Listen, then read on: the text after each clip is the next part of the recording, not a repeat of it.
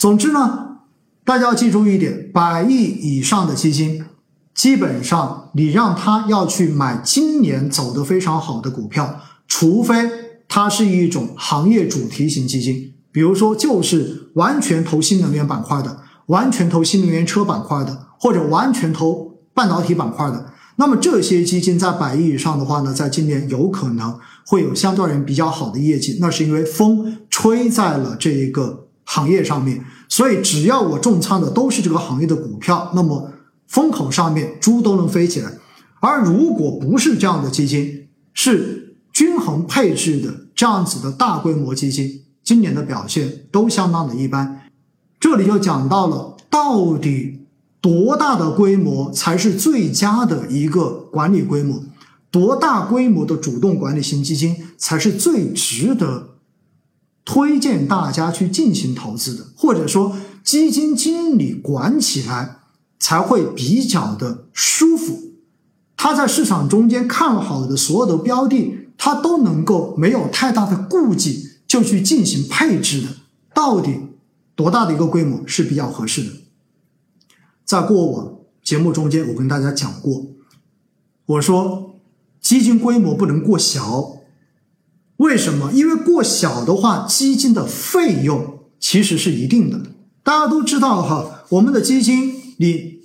买了之后，有几个费用是固定要支出的，除了营销，除了这个销售过程费用之外，比如说申购费、赎回费这两个我们除开，除开之后你还有什么？你还有管理费，对吧？你像一般的。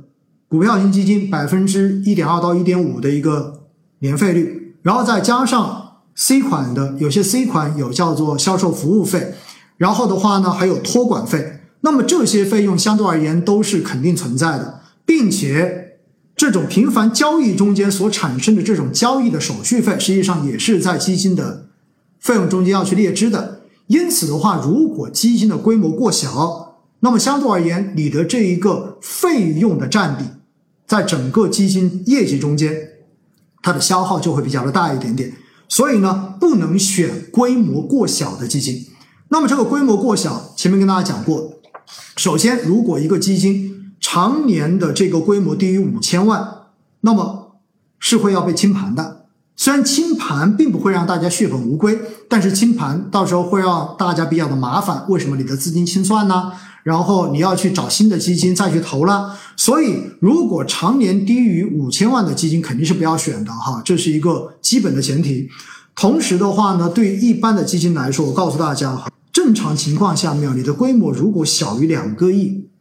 就是一个最新基金最低的一个发行规模的话，我都建议大家谨慎。虽然这些基金其实做业绩很好做。而且我还告诉大家，如果它的规模只有两个亿到五个亿的话，相对而言做打新基金就会特别的好。大家记住我的说法啊，因为现在有很多基金说它是可以做打新的，或者说专门做短线打新。因为打新基金呢，你要在两个市场中心打新，要各有六千万的一个底仓，所以一点二亿。因此的话呢，你如果能够打满所有的这种新股的一个比例，那么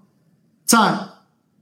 四个亿上下的这样的一个规模的打新基金，是打新效率相对而言贡献最高的基金。而如果一直打新基金的规模说已经到了十个亿以上，那我觉得二十个亿以上，我觉得这种基金的打新就最多叫做锦上添花，而不能说完全就靠打新来赚钱，好不好？这是要跟大家强调的一点。而真正的。从过往跟基金经理的交流以及测算的结果来说的话呢，一般我们要告诉大家哈，最佳的一个管理规模不超过五十亿，也就是在三十亿到五十亿之间，相对而言是一个主动管理型基金经理管的最舒服的一个规模比例。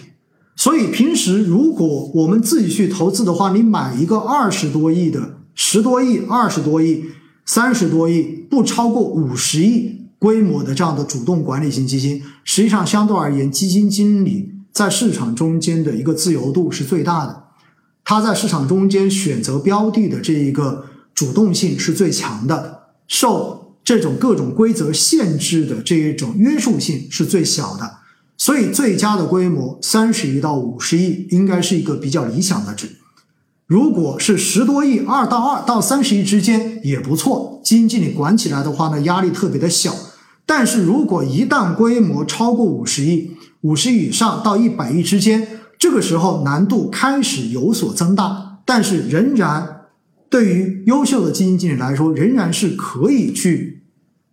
控制的这样的一个规模，因为毕竟中国的股市也在向上发展，然后这些公司的市值本身也在成长中，所以相对而言的话呢，呃，我觉得未来哈就是。五十到八十，甚至到一百亿之间，这样的基金真正的管起来难度也不能算很大。但是从目前来讲的话，如果你的基金规模真的到了一百亿以上，甚至于更高，两百亿、三百亿、五百亿，甚至刚才讲到的八九百亿这样的规模，实际上它所受到的限制就已经相当的大了。